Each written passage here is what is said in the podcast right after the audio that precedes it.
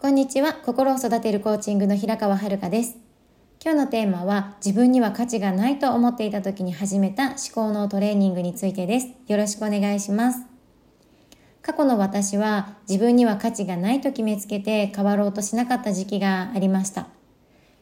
もっと言うと、そう自覚しながらも深層心理では変わりたくて、ホロスコープやスピリチュアルなど、いろいろなことに興味を持って本やコラムなどを読み漁っていたんですよね。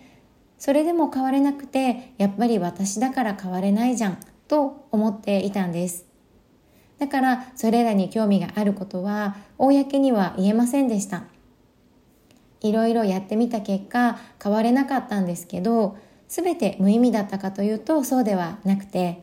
その中でも過去の自分や自分の忘れていた資質を思い出すなど自己理解を深めながら目標を作ってそのために行動をするなどできていることもありました。先行く方の知恵を本や SNS からいただいて自分を知ってこれからの方向性を見出してきましたし今もそれは意識して情報収集をしているところです誰かの経験談や失敗談などの情報があることがとてもありがたいと感じています自分を知る方法自分を思い出す自分軸など自己啓発系の情報も今は多いですよね。それらの情報をたくさん得て私自身何からしていいのかわからなかったりそれらの知識理論が分かりきっていなかった中でもそれでも一人でノートを開いてやってよかったと思うことがあります。それを今日は3つご紹介させてください。まず1つ目は目標を作ることです。これはよく聞きますよね。私もとても大事なことだと思ってます。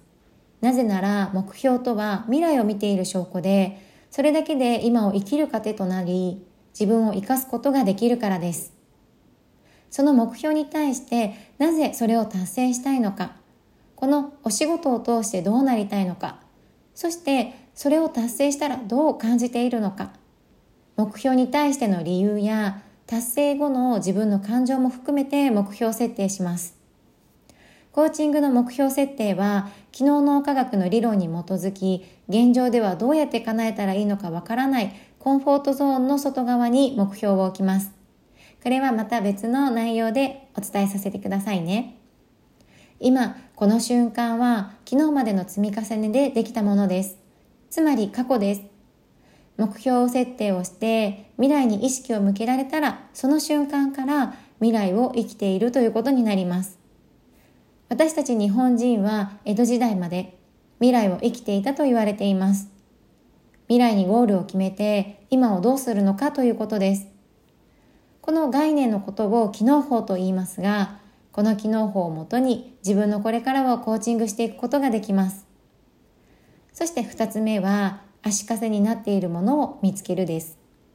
足かせとは今となれば終わったことだと理解できても思い出される過去のトラウマや嫌だったなどネガティブな経験のことです。私はこんな足かせがありました。小学生の頃からみんなにはないのに私だけそばかすがある。少数派の自分が嫌だった容姿のコンプレックスがあったこと。お父さんに怒られて悲しかったこと。社会人になって仕事で失敗して恥ずかしかったことなど、そのことを書き出して、今の自分からその時に感じた気持ちを理解していきました。私自身、容姿に対して変えられない事実や、その事実を受け入れられていない、そんな自分を認めること、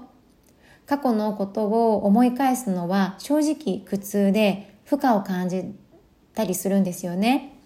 だから皆さんも無理にする必要はありません。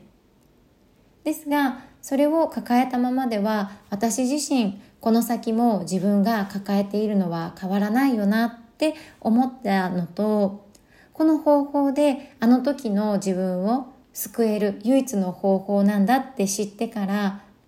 今では自分の気持ちに余裕ができてから向き合うようにしています。